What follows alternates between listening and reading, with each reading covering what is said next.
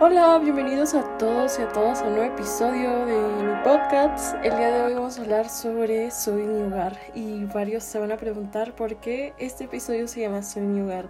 Bueno, pues este título lo hice pensando en un escrito que hice alguna vez, alguna noche, em, hablando sobre cómo una persona te puede dejar en cierto punto en el amor y te provoca muchas emociones y gracias a esas emociones que sientes podemos escribir, pintar, eh, hacer muchísimas cosas. De ahí viene la inspiración sobre los pensamientos emociones, sobre el ser y el sentir.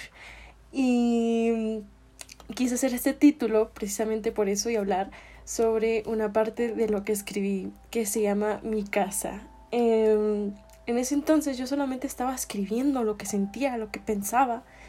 Y ¡pum! Siento que se hizo una obra de arte.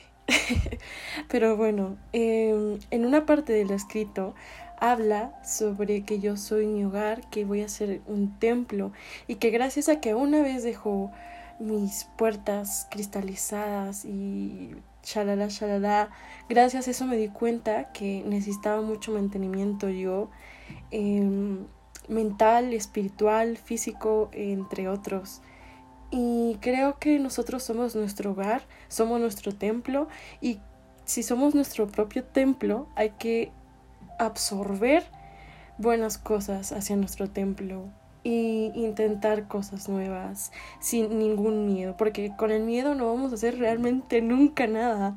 Simplemente hay que atrevernos porque estamos vivos y estamos aquí y ahora y simplemente disfrutar el aquí y el ahora y no estar pensando en el pasado ni en el futuro. Y yo sé que es complicado porque yo soy una persona que antes pensaba mucho en el pasado, pero la verdad es que ya no, la verdad ya no pienso mucho en el pasado pero normalmente últimamente estoy pensando demasiado en mi futuro y eso me da una gran crisis existencial y pensamientos negativos de que no lo vas a hacer, qué vas a hacer de tu vida, pero creo que he estado tratando de trabajar en, en vivir el presente, en disfrutar y gozar sobre todo, que sería lo mismo, disfrutar, pero pues bueno, eh, quería contarles un poco sobre lo que yo he hecho para cuidar más sobre mí o lo que podrían hacer.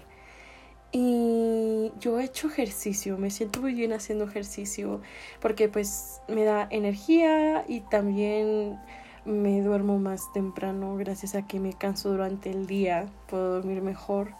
Me gusta leer últimamente muchos libros y pues cada quien lee lo que quiere leer porque pues me han dicho, no leas esa basura, pero yo siento que, no sé, ¿sabes? O sea, tú tienes que leer lo que a ti te guste y así, pues ya da. Y yo estoy leyendo un libro que se llama, es de Miguel Ruiz, el de los cuatro acuerdos y el arte de amar, entre otros más, y son muy buenos. Entonces, me gusta estar leyendo, escribiendo.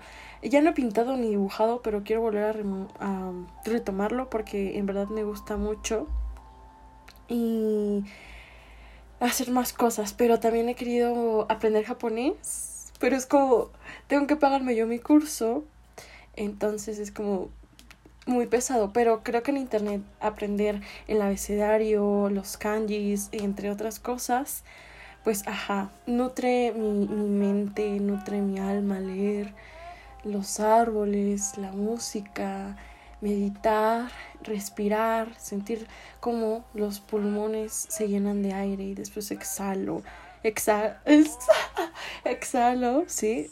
Em, y, y pues ya está, somos nuestro propio templo y hay que nutrirnos sanamente con comida y no estoy diciendo que no coman chatarra porque pues es rica, pero me refiero a que coman comida que les nutra su cuerpo, que les haga bien. Y no sé, siento que realmente somos un templo o como quieras tomarlo.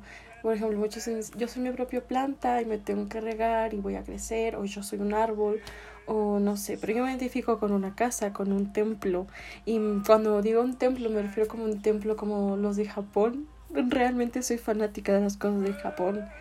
Eh, me gusta ver eh, cosas nuevas en YouTube como vlogs o curiosidades o cosas así. Em, ayer volví a repasar unos temas que no me acordaba o ya no veía desde que no voy a la escuela y es como, wow, es tan genial estudiar y aprender cosas por, por ti mismo y, y ya, me refiero a que cuidemos de nosotros mismos en todos los aspectos porque realmente nadie ni nada nos va a ayudar. O sea, realmente simplemente estamos nosotros para ayudarnos nosotros mismos.